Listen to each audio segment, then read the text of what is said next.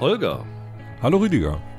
Bei der HBO-Serie White House Plumbers wird die Besetzung langsam fix. Eine Rolle, die aber noch nicht feststeht, ist Richard Nixon. Wen könntest du dir in der Rolle vorstellen? Ich glaube, da gibt es richtig viele.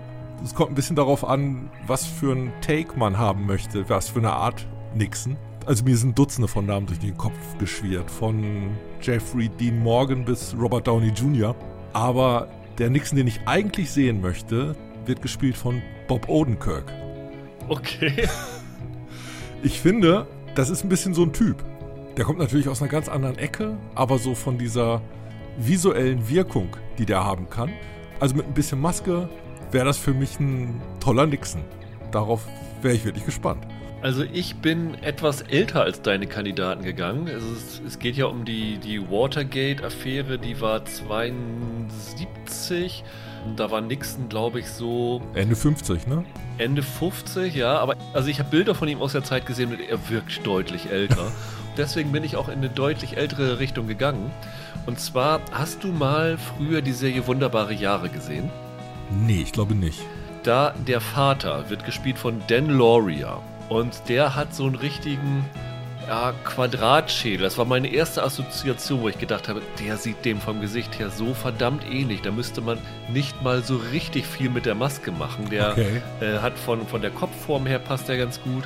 Und äh, den Typen finde ich irgendwie auch einen sehr, sehr unterschätzten Schauspieler. Der hat äh, auch schon bewiesen, dass er so im Dramatischen gut sein kann. Und den fände ich tatsächlich eine ganz coole Wahl.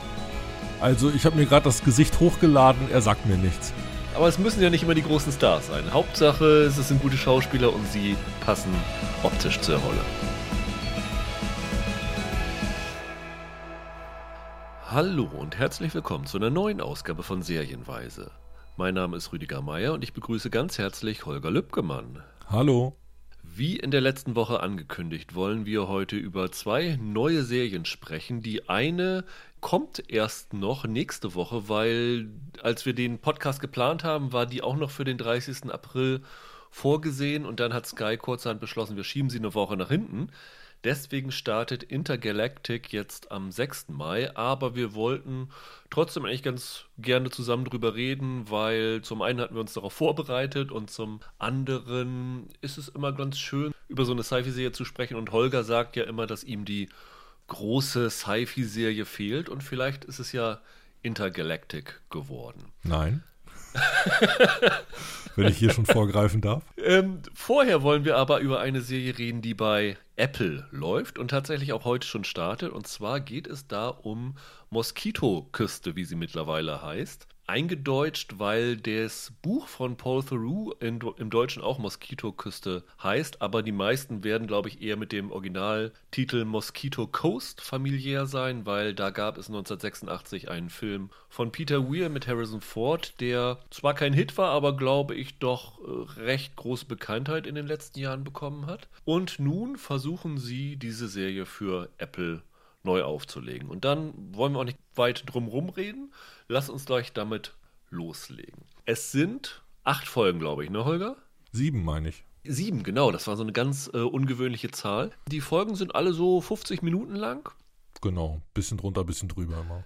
Bevor wir vielleicht auf den Inhalt und alles zu sprechen kommen, was war so dein erster Gedanke, als du gehört hast, sie verfilmen Mosquito Coast als Serie neu?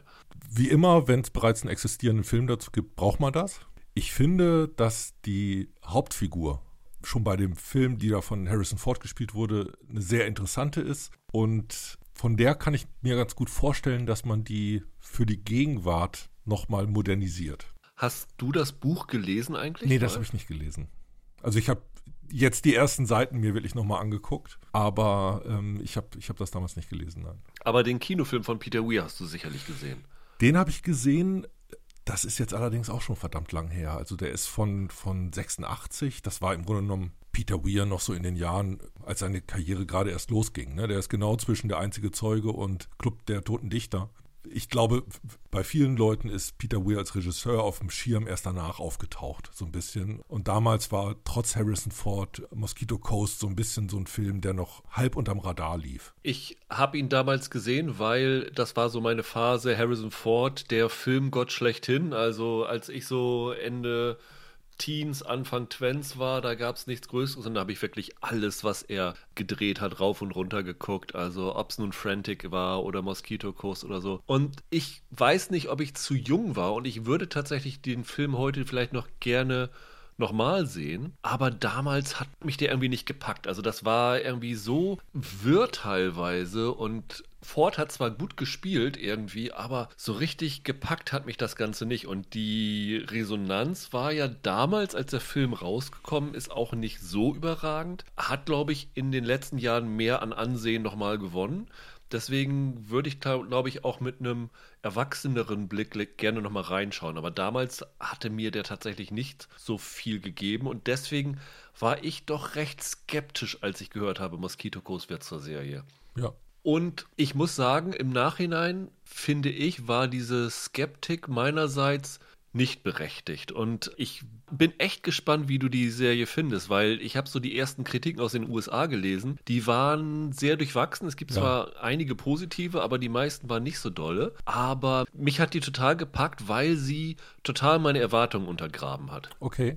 Was meinst du mit untergraben? Naja, ich wusste, dass diese Vorlage und der Film halt dieses zivilisationskritische Aussteigergeschichte war. Ein Familienvater, der seine Familie in den USA entwurzelt, weil er den Konsum und den Kapitalismus hasst und hat keinen Nerv mehr darauf und äh, geht mit seiner Familie nach Südamerika und es wird nach und nach immer klarer, dass dieser Typ ein echter Tyrann ist, dass der ein Psycho ist, dass der seine Familie tyrannisiert. Und ich war die ganze Zeit darauf eingestellt, dass das hier auch so kommen würde. Und ich finde, das kann man sagen, das muss man auch vorab sagen, dass seine Familie nach Südamerika geht und sie dort im Dschungel leben und sowas alles.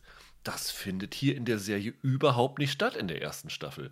Und äh, das hat mich total überrascht, weil ich habe ständig gewartet, wann kommen sie denn jetzt mal nach Honduras? Ich glaube, in Honduras hat damals Weir gedreht oder, ja. oder irgend sowas. Und es kam einfach nicht. Und deswegen hat mich diese Serie total auf einem falschen Fuß erwischt. Ich glaube, da geht es ja nicht nur dir so. Also ein Teil ja. der Kritiken, auch der negativen Kritiken, zielt ja gerade darauf ab, was hat denn das jetzt eigentlich mit dem Buch zu tun? Weil man Teile des Personals wiedererkennt, aber nicht unbedingt die gesamte Erzählung. Und das liegt daran, ich finde, sie haben an der Motivation der Figuren gedreht. Absolut, ja. Das ist ein ganz tiefer Eingriff in die Geschichte überhaupt. Ich glaube, das macht die Sache äh, einem so ein bisschen fremd, wenn man mit dieser Erwartungshaltung daran geht. Das ist die Serie zum Buch, das ist die Serie zu einem Stoff, dessen Verfilmung wir bereits kennen. Ich glaube auch, dass das ein Problem sein könnte für alle, die dieses Buch mögen und lieben. Und in den USA ist das ja eigentlich fast ein Standardwerk. Also es gilt wirklich als einer der großen Romane. Und wer dieses Buch halt liebt, wird, glaube ich, sich in dieser Serie nicht unbedingt wiederfinden. Das kann gut sein. Wer tatsächlich ja, mit freiem Kopf da reingeht und sich einfach überraschen lassen will und sich von dieser Vorlage lösen kann, da finde ich, funktioniert diese Serie sehr, sehr gut, weil, also sie hat auch Familiendrama-Aspekte, aber sie ist im Grunde eigentlich dann doch ein Thriller, ne? Also ich finde, das ein Thriller-Drama und ich finde den Thriller-Aspekt überraschend groß. Die klassische Geschichte war eine Aussteigergeschichte. Genau. Daraus wird hier jetzt im Grunde genommen eine Fluchtbewegung. Das ist wirklich was anderes. Das führt natürlich dazu, dass man in ganz anderer Art und Weise Spannungselemente unterbringen kann. Trotzdem, das, was wir kennen aus dem klassischen Stoff, dafür fühlt sich die Geschichte, wie sie hier erzählt wird, fast wie so ein Prolog an. Genau. Und man muss sagen, die ganze Staffel fühlt sich wie ein Prolog an. Ja, ja. Das wäre ja sowas, wenn man jetzt ein, zwei, drei Folgen mit ein bisschen mehr Vorgeschichte hätte. Aber gerade das machen sie nicht. Das Ganze fühlt sich wie eine Vorgeschichte an, aber eine Vorgeschichte, bei der immer noch große Teile im Dunkeln bleiben. Also die Motivation der Figuren wird auch hier nur angerissen, ist aber im Kern auf jeden Fall eine andere als die, die es wohl im Buch und in der ersten Verfilmung war. Also wer den Film kennt, ich würde grob sagen, dass diese erste Staffel von Moskitoküste die ersten 20, 25 Minuten von dem Peter Weir-Film sind. Also das ist so die, die Zeitspanne, auch wenn die Geschichte ganz anders ist, die im Grunde da abgedeckt wird. Und ich bin mir relativ sicher, dass die Planung ist, dass dieses in den Dschungel und dann dieses manische in der zweiten Staffel kommen soll. Ich glaube schon, dass das als, als länger laufende Serie angelegt ist. Deswegen hat mir diese Serie so gefallen, weil wenn du weißt, was in diesen Figuren steckt, also dass dieser Vater, Ellie Fox, der hier für, von Justin Theroux gespielt wird, der jetzt mit seiner Familie auf der Flucht ist vor der NSA. Wir wissen nicht, warum er flieht. Das bleibt das große Mysterium. Das funktioniert ganz gut, weil man ihm und seiner Ehefrau Margot, die wird gespielt von Melissa George, man weiß nicht, ob man denen trauen kann. Man weiß nicht, haben die wirklich Dreck am Stecken? Werden die zurechtgesucht? Sind sie zu Unrecht verfolgt? Was steckt dahinter? Und dieses Misstrauen spiegelt sich auch bei den Kindern wieder. Wir haben hier einen, einen Sohn und eine Tochter, eine ältere Tochter. Die sind mit dieser Familie unterwegs und gerade diese ältere Tochter zweifelt sehr an den Motivationen ihrer Eltern und besonders ihres Vaters. Und wenn du weißt, dass das eine Figur ist, die im Roman ein Typ ist, der zum Tyrann für seine Familie wird, dann finde ich, was die Serie extrem gut schafft, ist zwischendurch so Akzente zu setzen, wo du das Gefühl hast, da kommt der Psycho so langsam durch. Der ist noch nicht durchgebrochen, aber so unterschwellig ist das da drunter. Und deswegen fand ich das echt gut gemacht. Das ist aber fast eine kleine Schwäche, weil wir jetzt im Grunde genommen die Serie äh, von dem weiteren Fortgang der Ereignisse her beurteilen, den wir schon kennen. Und ich finde daran gerade gut, dass die so indifferent ist, dass diese Figuren so undurchsichtig sind. Am besten wird die funktionieren für die Zuschauer, die weder von dem Roman was gehört haben, noch diese erste Verfilmung gesehen haben, die überhaupt nicht wissen, in welche Richtung das geht. Für die ist das ganz einfach erstmal eine Auf der Flucht-Variante mit einem hohen Anteil an Familiendrama. Das steckt da nämlich auch drin. Das Interessante ist nämlich im Grunde genommen, was für eine Dynamik bringt so eine Flucht in eine Familie? Oder schon umgekehrt, was für eine Verhaltensweise verlangt das Untertauchen ab? Der Aussteiger, der dieser Ellie Fox im Roman ist, der hat ein besonderes Verhältnis zur Technologie und lehnt deshalb Handys ab. Hier weißt du nicht, ob er Handys nur deshalb ablehnt, weil sie dadurch leichter zu orten sind. Ja, genau. Na, das war das, was ich vorhin meinte, dass im Grunde genommen diese Idee, dass das untergetauchte Kriminelle sind, seine Zivilisationskritik oder seine vermeintliche Zivilisationskritik plötzlich in ein ganz anderes Licht rückt. Am Anfang kann man ja noch so äh, denken, es gab doch mal so eine linke Aktivistengruppe in den USA, die in Teilen untergetaucht ist, diese Weathermen. Am Anfang fühlt sich das noch wie so ein Thriller an.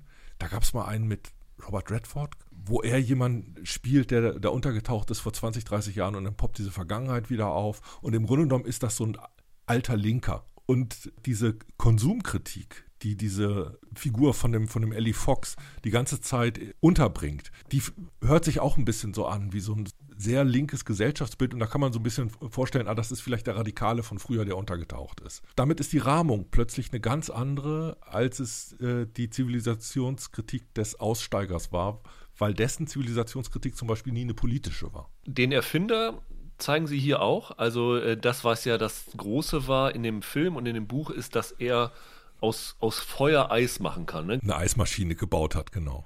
Das sehen wir gleich am Anfang der Serie auch. Also er baut auch eine Eismaschine und will sie dann, ich weiß gar nicht, wo, sind sie in Texas? Im Süden der USA, nahe der Grenze zu Mexiko, Texas, New Mexico ja. oder irgend sowas. Da arbeitet er als, ja, im Englischen sagt man Handyman, also so Klempner, Elektriker, was auch immer. Wie so ein Hausmeister so ein bisschen. Genau, für so einen landwirtschaftlichen Betrieb. Und er will halt dem Besitzer diese, diese Eismaschine verkaufen und der kapiert aber nicht, was der Vorteil davon sein soll. Weil es damit auch losging, hast du gedacht, okay, es wird wirklich dieses, dieser Roman erzählt, weil dieser Aspekt, das war mir so unglaublich präsent, dieses Detail mit der Eismaschine. Aber das haben sie nur so als kleines Augenzwinkern für die, für die Fans äh, eingebaut. Naja, das wäre eine Frage. Also, wenn Sie sich in der zweiten oder dritten Staffel wieder an den Roman annähern wollen, dann brauchen Sie diese Maschine irgendwann für, für die Erzählung. Das stimmt, ja. Mal gucken. Wie gut hat sie dir, denn jetzt gefallen? Also man hört ja durch, dass ich ziemlich am Schwärmen bin von der Serie. Was ist so deine Einschätzung? Ich war ein bisschen hin und her gerissen. Mir haben die ersten drei Folgen sehr gut gefallen. Mhm. Mit der vierten Folge fand ich, wurde es schwächer, weil sie sich dann stärker auf dieses Thriller-Motiv eingelassen haben. Ein Großteil der Kritik, die jetzt ausgeschüttet wird über die Serie, verstehe ich nicht so richtig. Es gibt eine ganz unterschiedliche Stoßrichtung. Die einen sagen, äh, das ist, ist lächerlich, diese Konsumkritik, die von dieser Figur die ganze Zeit geäußert wird und dann bei einem Inhalt, der ausgerechnet bei äh, Apple Plus angeboten wird. ja, okay. Aber da habe ich das Gefühl, eigentlich muss man, egal wo sie läuft, diese, diese Serie als solche beurteilen können und äh, über welchen Kanal du das geschaut hast, muss dann eigentlich egal sein. Ich wollte gerade sagen, also wenn es bei Netflix läuft oder Amazon, dann wäre es ja das, das Gleiche. Oder wenn es im Kino laufen würde oder irgendwas. Ein kommerzielles Interesse steckt natürlich immer dahinter. Das hat es damals auch bei Peter Weir gesteckt. Klar, für mich gibt es so ein paar Fragezeichen, wo sie jetzt wirklich damit hinwollen. Also dieses Thriller-Motiv haben sie so stark gemacht, dass ich immer noch nicht so richtig sehe, wie sie in der zweiten Staffel richtig die Kurve kriegen sollten äh, zu diesen Romaninhalten. Finde ich aber auch gar nicht so wichtig, weil, also man kann ja so ein bisschen sagen, diese Hauptfigur, der ist so ein bisschen unklar. Der ist smart, aber vielleicht auch ein Aufschneider. Der ist äh, erfindungsreich, aber nicht in allen Situationen. Das ist auf der einen Seite äh, ein liebender, treusorgender Familienvater, aber auch immer mal wieder einer, der Verhaltensweise gegenüber seinen Kindern an den Tag legt, wo man die Stirn in Falten wirft, wo man denkt, du kannst dich doch jetzt nicht so verhalten. Das ist so ein, so ein Ritt auf der Rasierklinge. Diese Figur ist indifferent. Das finde ich gut an ihr. Ich will nicht immer Figuren haben, die eindeutig sind. Das ist gerade eine Stärke. Trotzdem, wenn sie zum Beispiel aus dem jetzt einfachen Tyrannen machen würden, fände ich es, glaube ich, schwach. Das würde für mich irgendwie nicht, nicht so funktionieren. Also so eine Uneindeutigkeit möchte ich eigentlich möglichst lange in dieser Serie erhalten wissen. Und so ein Thriller-Motiv fährt das immer ein bisschen zu. Ne? Das sorgt immer dafür, dass es Probleme drumherum gibt, die diese Figuren lösen müssen. Und damit entfernt man sich oft so ein bisschen von dem Kern der Figuren, weil der Plot vorangetrieben werden muss. Und dieses Verhältnis zwischen äh, Spannung und Charakter, das ist mir für diese Serie immer noch so ein bisschen unklar. Da weiß ich noch nicht genau, wo sie mit hinwollen. Also ich fand es als, als Thriller-Ding spannend, also äh, wenn sie dann auf der Flucht sind und dann gerade, ich glaube, es ist dann Folge 3, wo sie dann über die illegale Grenze nach Mexiko reisen wollen und zwar in die andere Richtung. Das fand ich wirklich nervenzerreißend spannend. Ich fand aber auch so diese Dynamik zwischen den Kindern ganz besonders und dem Vater fand ich wirklich interessant. Also das hat mich ständig äh, überrascht und ich fand die Serie extrem gut besetzt. Also das hat mir wirklich gut gefallen. Ja. Ich fand die Kinder wirklich gut, gerade die Tochter wird gespielt von Logan Polish, also die fand ich super und Justin Theroux in der Hauptrolle fand ich ein Geniestreich äh, aus vielerlei Hinsicht, wo wir, glaube ich, nochmal gleich äh, drauf zu sprechen können, aber auch ja. schauspielerisch. Ich habe ja Leftovers nie richtig gesehen. Das ist einer meiner Whitespots, die ich irgendwann nochmal füllen will. Da ist er ja schon mit Lob überschüttet worden. Und ich fand ihn hier wirklich echt klasse. Also der hat wirklich eine Präsenz, aber hat auch eine große schauspielerische Fähigkeit. Also seine Range ist echt sehr, sehr klasse. Es ist ein ganz anderer Take, ne? Also das ist nicht ein Abklatsch der Harrison Ford-Version dieser Figur. Ähm, das ist eine bisschen, bisschen andere Lesart, aber ich finde die, find die berechtigt, finde find die gut. Hinter der Serie steckt ja Neil Cross. Wahrscheinlich die meisten werden Luther kennen von ihm. Genau. Ähm, er hat, glaube ich, diesen ZDF-Thriller Hard Sun geschrieben, den ich damals ganz, ganz furchtbar fand. Also so eine, so eine Miniserie über so eine, so eine apokalyptische Miniserie. Aber Luther ist halt, also das ist halt so, so ein Krimi-Autor. Das erklärt vielleicht auch, warum er das so ein bisschen vom Familiendrama in Richtung Thriller gedreht hat, weil das so sein Sujet ist. Er ist ja auch selber Romanautor. Ich hatte das Glück, dass ich mit ihm sprechen konnte und fand das wirklich in diesem Fall sehr, sehr interessant, was er erzählte, weil ich habe ihn natürlich auch gefragt, was so sein Hintergedanke war, diese, diese Sache ganz anders zu adaptieren. Und er hat gesagt, für ihn ist der Peter Weir-Film die perfekte Adaption des Buchs. Also der ist sehr, sehr werktreu und sowas. Alles so hat er gesagt, das macht wenig Sinn, das jetzt nochmal zu machen, nur auf, auf längere Zeit gedehnt. Das heißt, er wollte irgendwie einen anderen Ansatz reinbringen. Und hinzu kam, dass dieser Film, der ja auch, ich glaube, der Roman ist 81 rausgekommen, also muss so, mhm, ja. also nicht lange nach dem Erscheinen des Romans ist das adaptiert worden. Die haben sich die Rechte, glaube ich, ein paar Wochen gekrallt, nachdem der Roman raus war dieser Film und der Roman, die waren auch, sagt zumindest Neil Cross, ein Produkt ihrer Zeit. Das heißt, sie haben die Reagan-Ära und, und die Thatcher-Ära reflektiert und diesen Ölschock und die Nixon-Präsidentschaft. Und er sagt, die heutigen Umstände sind ja eine ganz, ganz andere, also das, das Umfeld. Deswegen hat er gedacht, wie könnte man diese Mosquito Coast Geschichte an die heutige Zeit anpassen? Da ist ihm halt diese Idee mit dieser Flucht vor der Regierung gekommen. Und ich fand das tatsächlich ganz interessant. Und hätte er das tatsächlich eins zu eins adaptiert, den Roman, hätte ich, glaube ich, diese Serie ziemlich langweilig und überflüssig gefunden. Jetzt, wo ja. sie einen komplett anderen Dreh reinmachen, hast du auf jeden Fall, selbst wenn es dir nicht gefällt, wirst du zum einen überrascht und zum anderen kann man, finde ich, das durchaus würdigen, dass jemand versucht hat, seine eigenen Akzente zu setzen. Und, muss man dazu sagen, mit Wohlwollen von Paul Theroux. Also der ist, glaube ich, als Executive Producer, der hat aber nicht so viel gemacht. Also Neil Cross hat gesagt, er hat nur mit ihm gemeldet, er hat ihn nie persönlich getroffen bisher, aber der hat gesagt, ja, mach mit dem Roman, was du willst. Und er ist jetzt sogar, glaube ich, in einem Promo-Video von, äh, von Apple auf, auf YouTube zu sehen gewesen. Also der kann dem nicht so abgeneigt sein. Und da kommen wir halt zu dem Aspekt, dem anderen Aspekt. Da stolpert man jetzt schon vom Namen her. Paul Theroux, Justin Theroux. Ist da irgendwie eine Verbindung? ja, Justin Theroux ist der Neffe von Paul Theroux. Genau, der soll sich auch quasi das Okay geholt haben von seinem Onkel. Also in dem Apple-Video sagt sein Onkel, er hätte nichts davon gewusst, dass er sich für diese Rolle beworben hätte, der Justin, ja. und sei da völlig von überrascht geworden. Er war wohl nicht dabei, als dieses Projekt quasi aufgelegt wurde. Das ja. muss schon ziemlich weit vorangeschritten gewesen sein. Und er selber hat, hat sich da wenig Chancen ausgerechnet. Und dann gab es offensichtlich irgendeine Form von Casting, wo er dann irgendwie ausgewählt wurde. Und er meinte, danach hätte aber nochmal der Familienrat getagt, ob er das denn auch machen könnte, so ungefähr. Das kann ich mir vorstellen. Also er hat tatsächlich, das hat Neil Cross erzählt, er selber hat sich aktiv um diese Rolle bemüht, hat Cross angerufen oder beziehungsweise Cross hat einen Anruf bekommen, hier Justin Theroux möchte sich mit dir treffen. Und Cross hat gesagt, er hätte noch nie bei einem Gespräch mit einem Schauspieler so viel Bammel gehabt wie mit Justin Theroux.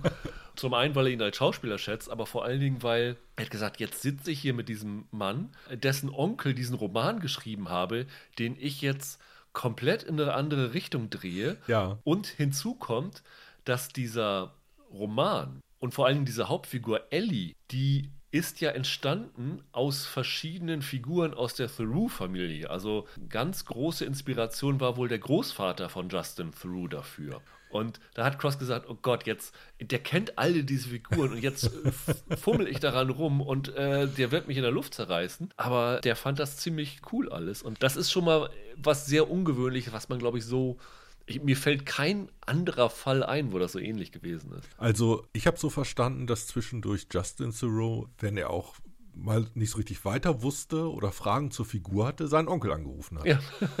der ihm dann wohl Frage und Antwort gestanden hat, wie das zu lesen, wie das zu deuten ist. Das fand ich ganz schön. Also umgekehrt, als Neffe möchtest du jetzt auch nicht an einer Verfilmung teilhaben, die vielleicht dieses Werk deines Onkels beschädigt. Ja, ja. Ne? Also der wird sich da auch irgendwie schon ziemlich reingekniet haben. Wovon man sich halt frei machen muss, ist, dass es eine klassische Romanverfilmung ist, das ist eine Adaption in einer anderen Zeit und das ist eine andere Lesart. Und dieses in einer anderen Zeit äh, produziert aber auch Stärken. Also eine der tollsten äh, Szenen, die hast du gerade schon angesprochen. Es gibt irgendwann diesen Übertritt in der dritten Folge, wenn sie die USA verlassen und zu Fuß über die mexikanische Grenze fliehen. Und das ist ja zum einen im Grunde genommen Amerikaner auf der Flucht aus den USA, ist schon, schon eher so eine Besonderheit. Und dann begegnen ihnen aber Mexikaner, die in die USA wollen. Und im Grunde genommen wie diese, diese beiden Gruppen, die halt sich nicht gegenüberstehen, äh, sondern so aufeinandertreffen, ganz einfach. Das fand ich, fand ich bockstark. Das fand ich, fand ich gut erdacht. Sind dir die Schmetterlinge aufgefallen?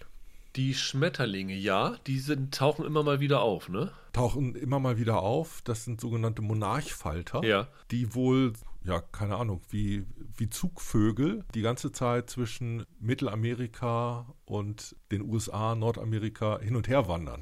Dass die so prominent sind, hat genau damit zu tun, dass sie im Grunde genommen dieses Wander- und, und Fluchtmotiv damit nochmal unterstreichen wollten. Das ist äh, tatsächlich ganz interessant, weil das ist ja auch noch ein Aspekt der Paul Theroux, also der Autor. Der gilt ja in den USA auch so als einer der besten Reiseautoren. Genau, das ist ein klassischer Reiseschriftsteller, ja. Insofern hat Neil Cross gesagt, wenn ich das jetzt schon komplett verändere, möchte ich aber trotzdem irgendwie so das, das Erbe von Paul Theroux reflektieren. Und dann hat er gesagt, dann erzähle ich das auch als eine Reisegeschichte. Und Ja, das ist es tatsächlich hier so. Die Familie wird gleich am Ende der ersten Folge beginnt die Flucht eigentlich. Da versucht die Polizei das Haus zu stürmen und dann sind sie gleich unterwegs davon. Und im Grunde ist es tatsächlich so, dass sie in jeder der sieben Folgen eine neue Location erreichen. Also nicht unbedingt ein neues, neues Land jedes Mal, aber irgendwas Prägnantes, wo sie kurze Zeit Halt machen. Sie kommen an, es wird so erzählt, was ist hier, hier erleben sie dann ihr Abenteuer und dann geht es an den nächsten Punkt weiter. Das heißt, diese ganze Struktur dieser Serie ist halt wie, eine, wie ein Reiseroman, wo du von einem Ort zum anderen kommst. Und das fand ich tatsächlich ganz interessant, so als Idee dahinter. Fandest du denn, dass die so ein bisschen so einen touristischen Blick hat? Das ist ihr nämlich unter anderem auch vorgeworfen, dass so dieses Mexiko, was dort gezeigt wird, ja, dass man im Grunde genommen die ganze Zeit Amerikaner begleitet. Das ist für mich schwer zu beurteilen, weil ich noch nie in Mexiko war. Das heißt, wenn ich erstmal so das Urteil höre, einen touristischen Blick, dann würde ich vermuten, also wenn ich mal ein Beispiel sagen würde, in Paris, touristischen Blick, dann würde ich vermuten, dass jedes zweite Bild mal der Arc de Triomphe und der Ja, Eiffelturm da ja, drin ja. sein müsste. Das ist mir jetzt hier nicht so aufgefallen. Also sie sind in, in Guadalajara, ich glaube, sind sie auch in Mexico City Ja, sind sie. Was auch ein bisschen dem Umstand geschuldet ist, dass sie äh, natürlich mit ihren Dreharbeiten mitten in Corona reingekommen sind und in Mexico City dann Hals über Kopf nach, ich glaube, fünf Folgen die Dreharbeiten abbrechen mussten und dann ein halbes Jahr später weitergemacht haben und dann aber nur in, in ich glaube, in Guadalajara äh, weiterdrehen konnten. Aber nee, finde ich ehrlich gesagt nicht so. Und natürlich sind das Menschen in einem fremden Land. Also äh, ich fände es eher unglaubwürdig, wenn sie da irgendwie untertauchen würden und nicht wie Amerikaner auftreten würden. Ja, ich weiß auch nicht, ob die Kritiker da nicht zwei unterschiedliche Sachen durcheinander geschmissen haben. Das eine, was man sagen muss, diese Serie sieht wahnsinnig gut aus. Ja. Die ist super fotografiert. Also allein, wenn euch der Plot nicht reizt, aber allein für die Bilder kann man sich die schon mal angucken. Das sind ganz interessante, helle, flirrende Bilder, ziemlich klare Farben. Die haben auch mit irgendwelchen äh, Farbfiltern gearbeitet, offensichtlich, aber ein guter, relativ dezenter Einsatz davon. Und mir hat die einfach visuell richtig Spaß gemacht. Also visuell, ich fand sie schauspielerisch wirklich durch die Bank weg gut.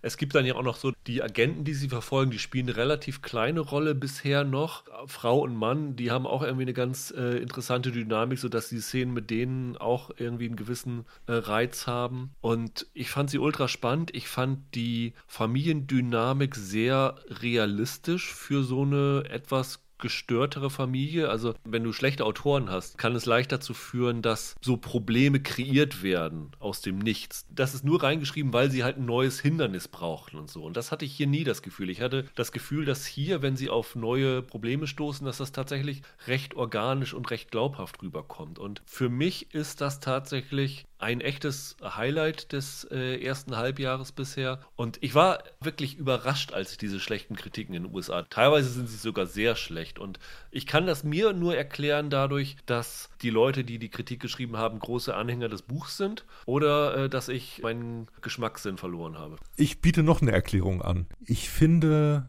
dass sie vom Tempo sehr elegisch Ja, daherkommt. das stimmt, auf jeden Fall.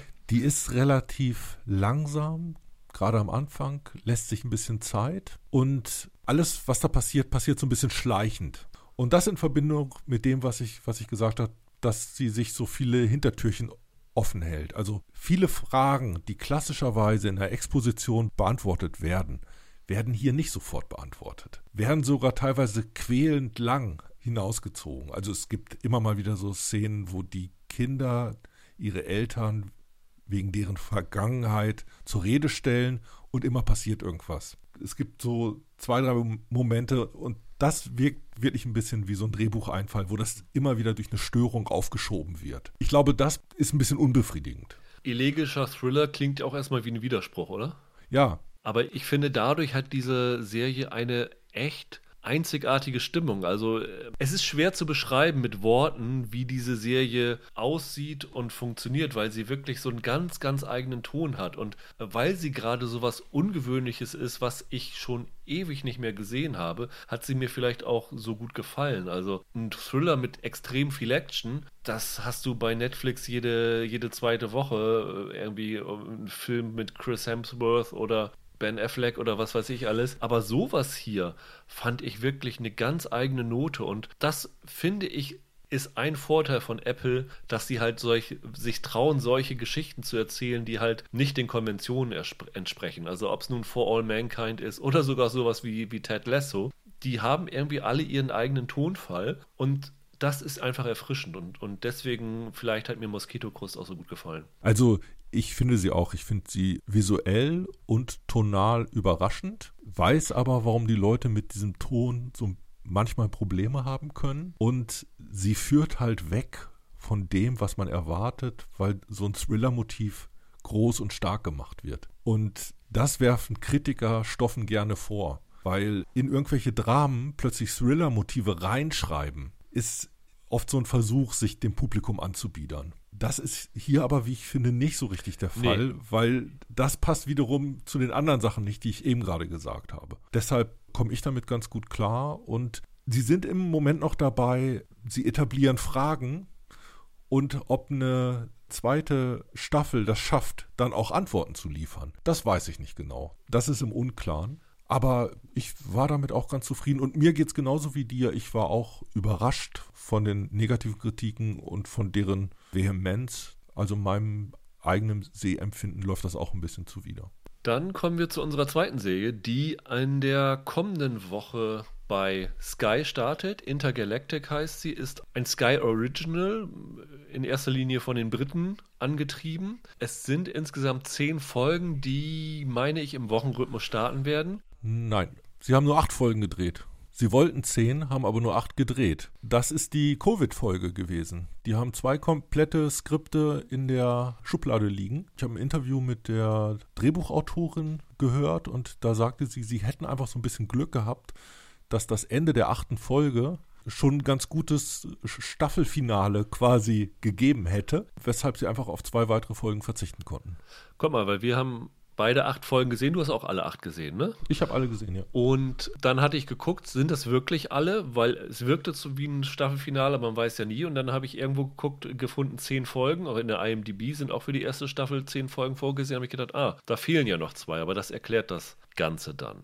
Worum geht es in Intergalactic? Also es ist eine Serie, die in einem Zukunfts-London spielt in einem postapokalyptischen London. Es wird in der Serie direkt, glaube ich, nicht gesagt, was zu dieser Apokalypse geführt hat, aber in der Titelsequenz bekommst du es mehr oder weniger angedeutet, weil äh, dort siehst du, wie ein Komet einschlägt und dann auch zu einer Überflutung führt.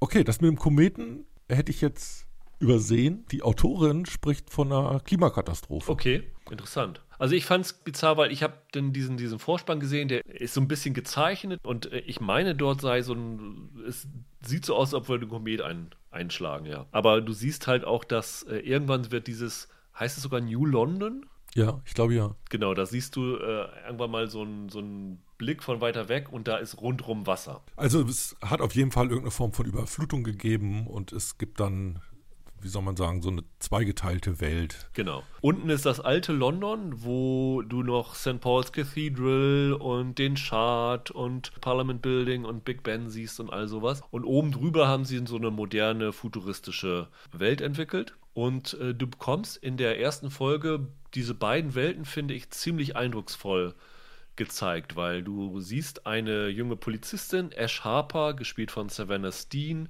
die mit ihrem Flieger, sieht so ein bisschen aus wie ein Möchtegern X-Wing, auf der Jagd nach einer Flüchtigen ist. Verona heißt sie, wird gespielt von Imogen Danes und die schnappt sie dann in dem alten London und bringt sie dann auf das New Scotland Yard oder das New Interpol. Und ähm, dann wird sie halt dafür gefeiert, dass sie diese Frau zur Strecke gebracht hat und äh, geht dann mit ihren äh, Polizeikumpels feiern. Und äh, kurz darauf wird sie auf einmal verhaftet, weil behauptet wird, sie habe Beweismittel entwendet. Also genau das, was sie bei der Diebin erbeutet hat. Und es gibt sogar einen Videobeweis dafür, weswegen sie Hals über Kopf verurteilt wird und auf eine Strafkolonie verbannt wird oder werden soll. Und obwohl ihre Mutter eine ziemlich hohe Funktion in der Polizei hat, die Mutter wird gespielt von Paminda Nagra aus Emergency Room und Kick It Like Beckham. Kann sie das nicht verhindern und sie landet dann relativ schnell auf einem Gefangenenschiff mit dem weiblichen Abschaum des Universums. Und wie es dann so ist, wird sie natürlich gleich als Polizistin da so als Feindin erklärt. Natürlich ist die Frau, die sie verhaftet hat, auch mit an Bord. Und dann kommt es an Bord zu einem Zwischenfall und die Zellen gehen auf und dann äh, müssen sich die miteinander arrangieren bzw. versuchen zu fliehen und man ist nicht ganz klar, wer ist auf welcher Seite, wer will die Flucht stoppen. Ich würde es mal bezeichnen, also so habe ich es mir zurechtgelegt, Con Air im Weltraum wird es dann nach dieser ersten Folge. Okay.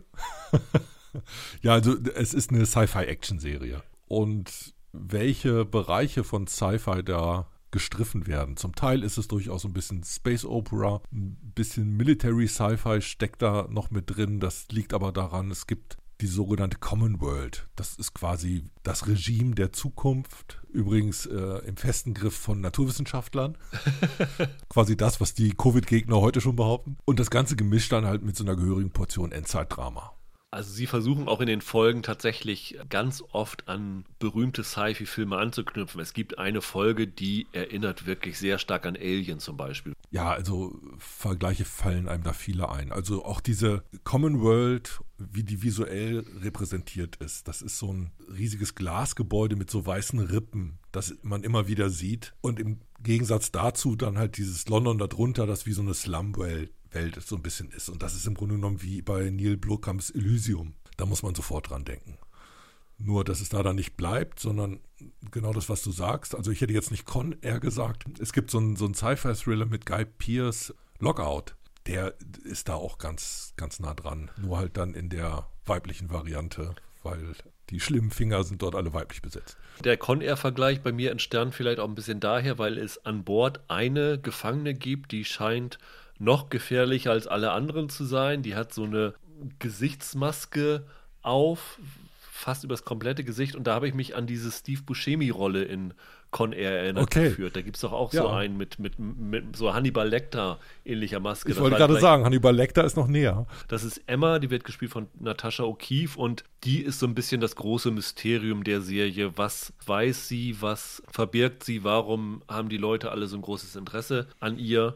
Und es gibt dann neben der Common World noch etwas, das nennt sich Arcadia. Das ist so ein, so, ja, fast so eine sagenumwobene Welt, so ein bisschen, ne? So die, die letzte Bastion von denen, die der Common World noch ent entkommen konnten. Und einige von den Gefangenen hoffen halt, dass sie nach diesem Arcadia entkommen können. Das ist so ein, so ein Aspekt dabei. Das ist so das Shangri-La in dieser Welt. Keine Ahnung, der Märchenplanet, äh, von dem keiner genau weiß, wo er ist und ja. äh, wo sie rausfinden wollen, was die genauen Koordinaten sind. Das äh, ist dann Thema in einigen Folgen. Ich muss sagen, als ich diese erste Folge gesehen habe mit diesem, wie du es gesagt hast, Elysium-ähnlichen zwei Londoner Welten da sind und äh, wie sie da sich eine, so eine kleine Verfolgungsjagd liefern und wirklich diese ganzen Locations abfliegen, dieses heutige London auf Apokalypse gedreht, das sah wirklich gut aus. Da habe ich gedacht, wow, da hat aber jemand mal so richtig rangeklotzt und die haben sich jetzt wirklich Mühe gegeben, ein richtig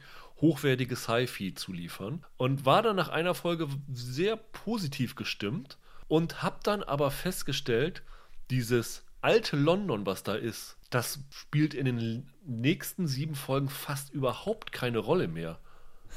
ja. Und genau. äh, da habe ich mir gedacht, warum klotzt ihr da so rein? Das ist sicherlich CGI, also das muss ja vorliegen. Da kann man ja wieder in diese Welt, die ihr einmal gebaut hat, wieder reintauchen. Also das Aufwendige ist ja einmal dieses apokalyptische London zu entwerfen. Warum gehen wir nicht mehr darauf ein? Und da war ich dann doch enttäuscht, weil diese erste Folge hat mir einen ziemlich anderen Eindruck davon gegeben, was diese Serie sein will, als was danach kam. Und du hast eben schon am, am, Anfang gesagt, dass es nicht die große Sci-Fi-Serie ist, die man sich äh, erhofft. Wie hat es dir denn so gefallen insgesamt und vor allen Dingen auch der Anfang? Hattest du am Anfang auch so positiv und hat sich das dann bei dir gewandelt? Nee, positiv war es nie. Okay. also so gesehen hat sich, hat sich auch nichts gewandelt. Ich glaube, ich weiß, was du meinst. Einige der Trickbilder sehen verdammt gut aus. Ja. Das, was einfach so an Setgestaltung da reingeflossen ist, das hätte interessantes Sci-Fi werden können. Wird's für mich aber nicht, weil im Grunde genommen wird dann so eine 0815-Serie um eine Raumschiffbesatzung daraus. Da werden natürlich unterschiedliche Probleme reingespielt. Und der eigentliche Clou der Serie ist, die Macher selber sagen, das ist im Grunde genommen Roadmovie. Genauso wie wir eben gesagt haben, es gibt unterschiedliche Stationen innerhalb einer großen Reise, die abgeklappert werden. Das sind dann halt die, die Einzelfolgen, die unterschiedliche Settings haben. So ist das, was du vorhin meintest mit London. Das ist einfach nur die Anfangswelt, aus der wir losrennen und in die dann immer wieder zurückgeschnitten wird, weil das Hauptquartier äh, der Commonwealth da ist, dieses, dieses Regimes. Das ist aber der einzige Teil, der da dann noch spielt. Ich finde, das Einzige, was passiert, ist, du hast eine Sci-Fi-Action-Serie, wo du die harten Typen durch harte Frauen ersetzt. Das ist leider der dünne Kern. Und das fand ich einfach unbefriedigend. Und dann fand ich es auch in der Machart, ich fand das nicht wirklich gut geschrieben, ich fand es nicht gut gespielt. Britische Sci-Fi ist ja immer so ein bisschen schräg. So viele Leute Doctor Who mögen, aber alle wissen ja auch, das hat eigentlich irgendwie was Exzentrisches. Das ist irgendwie Sci-Fi mit zwei linken Händen. Und ein bisschen fühlt sich das hier auch so an. Die versuchen so ein bisschen groß und populär und dreckig zu sein. Und das Ganze ist dann aber so ein Setzkasten, wo sie sich einfach nur bei anderen Serien bedienen. Und ich sehe zu wenig Eigenes. Ich sehe zu wenig, was mich überrascht, was, was mich fordert. In der zweiten Folge bin ich sogar kurz eingenickt. Ehrlich gesagt, ich fand diese Geschichte so wirre, komplett. Ich habe mir nicht die Namen der Figuren merken können. Ich habe mir dann immer irgendwelche Nicknames für die über da äh, ausgedacht, weil die haben ja auch so Mutantenfähigkeiten. Ne? Die eine hat eine gespaltene Zunge wie so ein Reptil, die andere hat so Raster. Das Medusa-Haar. Genau, die habe ich, genau das, ich habe sie Medusa genannt. Die hat so ja. Rasterlocken, die sie dann als, als Waffen einsetzen kann. Das fand ich so absurd. Äh, und ich habe ehrlich gesagt dann ab Folge 4 und 5 habe ich das nebenbei hergeschaut und noch andere Sachen daneben gemacht, weil mich diese Serie komplett verloren hat. Ich habe jedes Interesse daran verloren und ich fand die Charaktere unglaublich schlecht aufgebaut. Das waren alles so eindimensionale Bösewichte. Da ist außer bei ein, zwei Figuren überhaupt keine Graustufe drin. Ich fand die Schauspieler teilweise miserabel. Also nachdem sie dann dieses Gefangenenschiff übernehmen, bleibt noch ein Wärter übrig. Und den fand ich so unfassbar schlecht schauspielerisch und äh, charakterlich. Thomas Turgoose meinst du wahrscheinlich. Drew. Ja, genau, Drew. Das ist so der, der Angsthase. Ja. Den kennt man aus This is England keine Ahnung, wie alt er da war, zwölf in dem Film oder so. Das äh, war halt so eine Jugendrolle für ihn. Da war er auch prima. Dann gab es noch den, den Seriennachklapp, da hat er auch immer mitgespielt. Lustigerweise hat die Drehbuchautorin gerade gesagt, dass der so eine im Cast eine der Traumbesetzungen war. Okay. Bei dem hätte sie ständig aus den Dialogen Textzeilen rausstreichen müssen, weil man ja schon alles an seinem Gesicht ablesen könnte. Ja, weiß ich nicht. Da haben wir eine andere Serie gesehen, muss ich sagen. Also ich fand den katastrophal. Es gibt dann auch natürlich, verraten jetzt nicht welche, ich weiß nicht, ob jemand sich von dieser Serie gespoilert fühlen könnte, aber es gibt dann halt so Love Stories, die sich dann zwischen verschiedenen Figuren dort entwickeln und die wirken so aufgesetzt und überhaupt nicht verdient. Äh, das wird einfach gesagt, so du verliebst dich jetzt in diese Figur und äh, du denkst, hä? Wie kommt denn das jetzt auf einmal? Und das zeigt mir, dass hier am Drehbuch richtig, richtig schlampig gearbeitet worden ist. Und nachdem ich beim, nach der ersten Folge noch Hoffnung hatte, das könnte was werden, äh, ist das wirklich bei mir mit jeder Folge schlimmer geworden. Und ab Ende muss ich sagen, nach diesen acht Folgen würde ich fast so weit gehen und diese Serie als komplettes Desaster bezeichnen. Es ist schon ganz schön nah dran am, am Desaster. Der eigentliche Anstoß bestand wohl darin, dass die Drehbuchautorin mit ihrer 15-jährigen Tochter Star Wars das Erwachen der Macht gesehen hat. Okay. Und da hat dann die Kleine gefragt, äh, Mama, warum gibt es solche Figuren nicht im Fernsehen, nicht in Serien?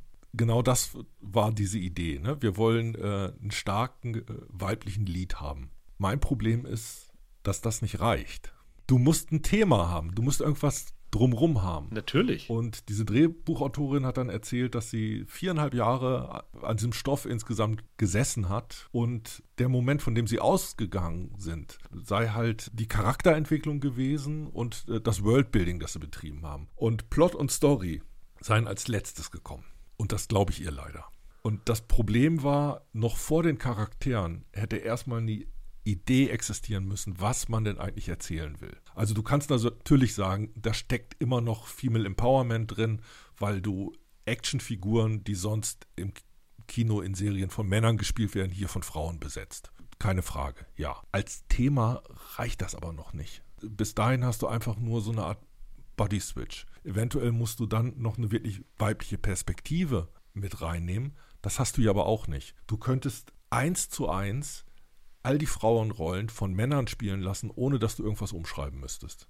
Und das ist für mich eins der Probleme.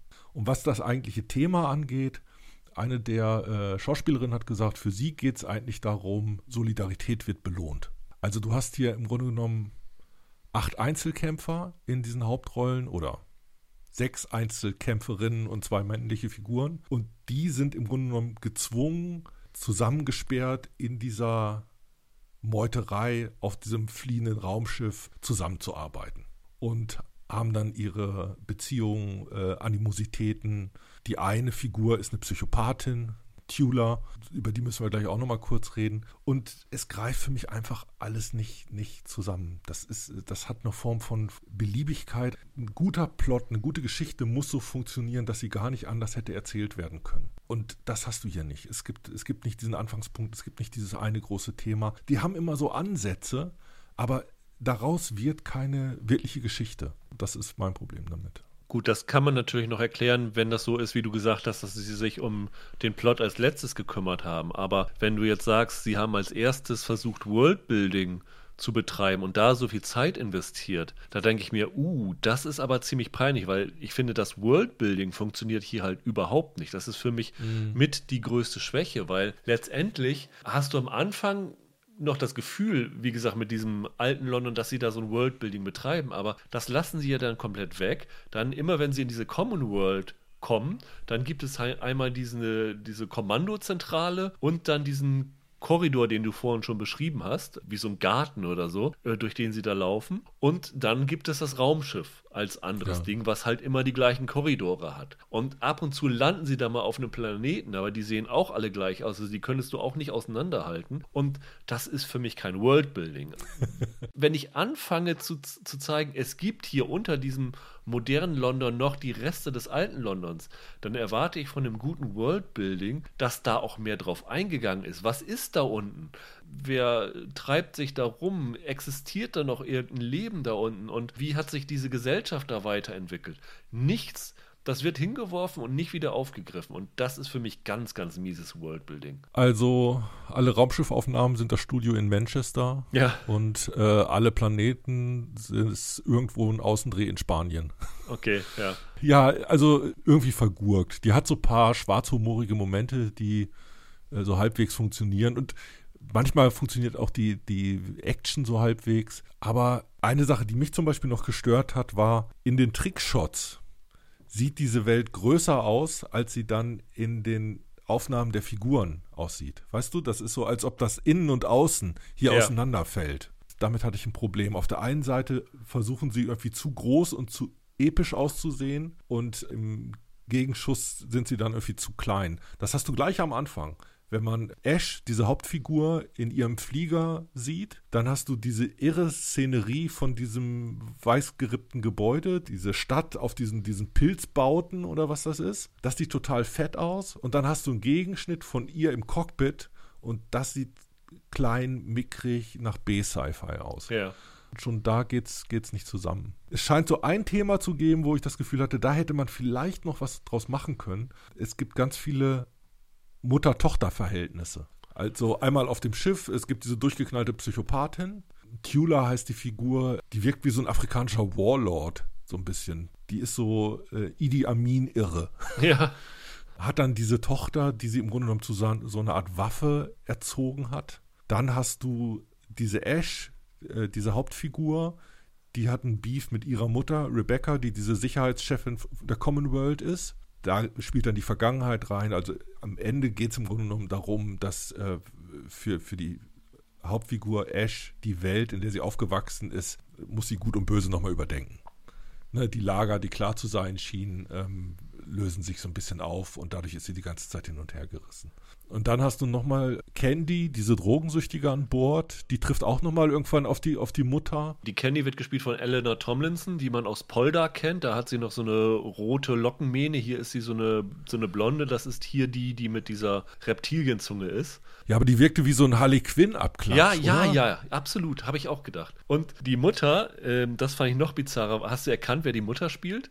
Nee. Du hast nie Downton Abbey geguckt, oder? Doch, aber nur ein paar Folgen. Also Mrs. Hughes, die Haushälterin von Downton Abbey, die da unten quasi den, ah, den, okay. den, Vorstand von den Angestellten ist, äh, die spielt die Mutter von der. Und da habe ich gedacht, ey, das könnt ihr jetzt nicht machen. Das ist so eine Fehlbesetzung. Also nicht, weil sie schlecht schauspielert, sondern weil du kannst dich irgendwie nicht von dieser, du siehst sie und denkst dann, was macht denn Mrs. Hughes in diesem Sci-Fi-Ding? Also das ist so bizarr. Das ist natürlich immer bei, bei Schauspielern schwierig, die so eine Rolle verinnerlicht haben, aber das passte hier hinten und vorne überhaupt nicht. Ja, es sollte Fun sein, aber Fun ist es nicht genug und zu viele Stereotype, zu viel irgendwie miteinander verkleistert.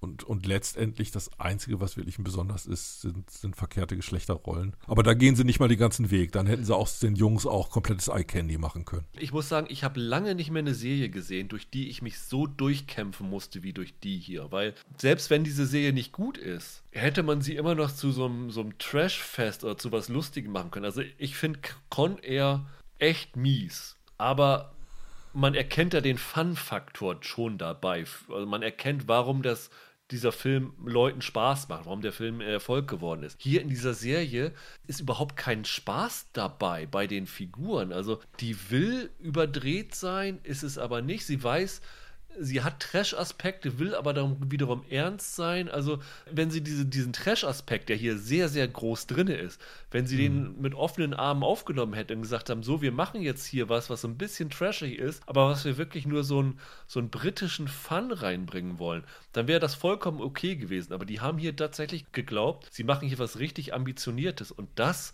passt hier mit diesem Trash-Appeal überhaupt nicht zusammen. Und ja, besonders, es fühlt sich ja die ganze Zeit immer noch so an wie Serie von vor 20, 30 Jahren. Mir geht da so ein bisschen das Gegenwärtige ganz einfach ab. Für mich fühlte sich das bereits an wie Fernsehen von früher. Und dann läuft da auch was falsch. Also irgendwas anderes musst du dir da schon, schon einfallen lassen. Das liegt, glaube ich, auch an der Zeichnung dieser Figuren, ne? weil die so sehr Stereotype sind. Der Angsthase, die verrückte Nudel, die Psychopathin, dann äh, gibt es noch so eine, so eine Glücksritter-Piratenfigur, dieser Echo.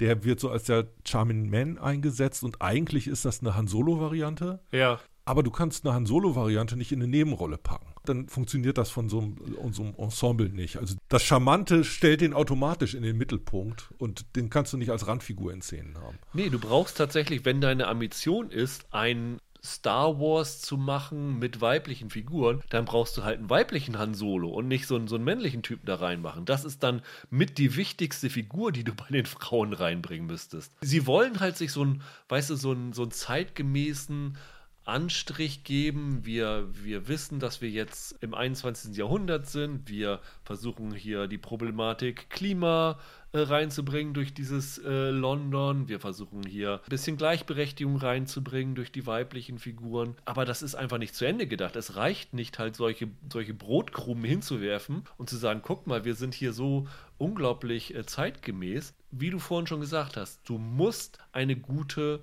Geschichte haben. Das ist das A und O für eine Serie. Wenn du eine gute Geschichte hast, kannst du die mit Figuren besiedeln und mit Themen besetzen, wie immer du das möchtest. Aber du brauchst halt dieses Grundgerüst. Und dieses Grundgerüst ist halt in Intergalactic absolut nicht vorhanden. Und da kommen sie einfach nicht raus. Ja, und dazu erlauben sich, sich so einige Casting-Entscheidungen, die will ich nicht so ganz nachvollziehbar sind. Also du hattest schon mal erwähnt, Pamina Nagra ist dabei. Die spielt hier eigentlich so eine ziemlich zweifelhafte Figur. Und das passt überhaupt nicht zu der. Ihre Haltung, ihre Handlung und dieses Persönchen, das sie ist, kriege ich nicht zusammen.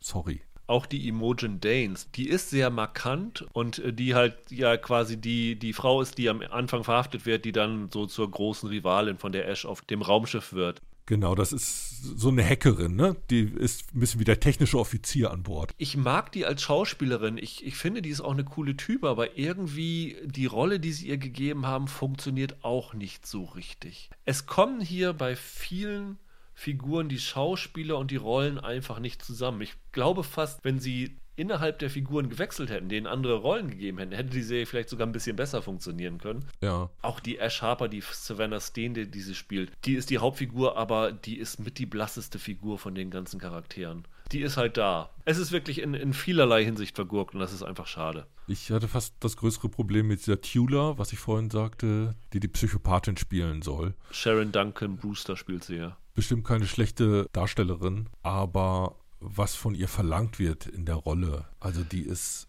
gewalttätig, die ist irre, die ist ein bisschen doof, soll immer auf 180 sein, so ein bisschen. Das ist eine Figur, die ist drei Stufen drüber. Ja, genau. Also die ist total überzeichnet. Das ist halt das Problem. Sie haben Figuren, die sind komplett überzeichnet wie sie, aber dann haben sie Figuren, äh, wie halt diese Ash Harper, die dann geerdet ist. Es ist teilweise so, als ob die Rollen in verschiedenen Serien spielen würden und dann haben sie das zusammengewürfelt. Also wir können eigentlich nur davon abraten. Also wenn ihr am 6. Mai Intergalactic Boy Sky seht, ist nicht unbedingt was, was man gucken muss. Also man kann in die erste Folge mal reingucken, weil der Look teilweise ganz okay ist. Aber ich glaube nicht, dass, da, dass man da sehr viel Freude haben kann. Gerade wenn man sich für Sci-Fi interessiert, ist das eher ein bisschen enttäuschend. Ja, hat kein Thema und äh, zu wenig Charme, damit so richtig greift. Und ich fand die ersten Folgen nicht mal die attraktivsten. Also nach hinten raus gibt es Einzelfolgen, die mal so ein bisschen besser funktionieren, fand ich. Die dritte Folge ist äh, eigentlich so eine Heist-Folge, wo so, so eine Art Raub begehen. Das hat dann nochmal ein bisschen was Eigenes, aber bis sich da irgendwelche Qualitäten entfalten, das dauert arg lang.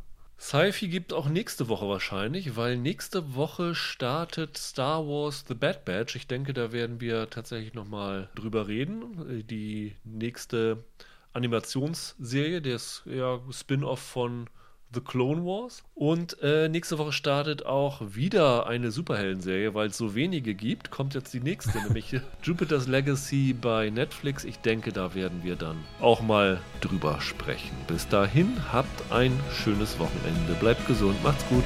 Tschüss.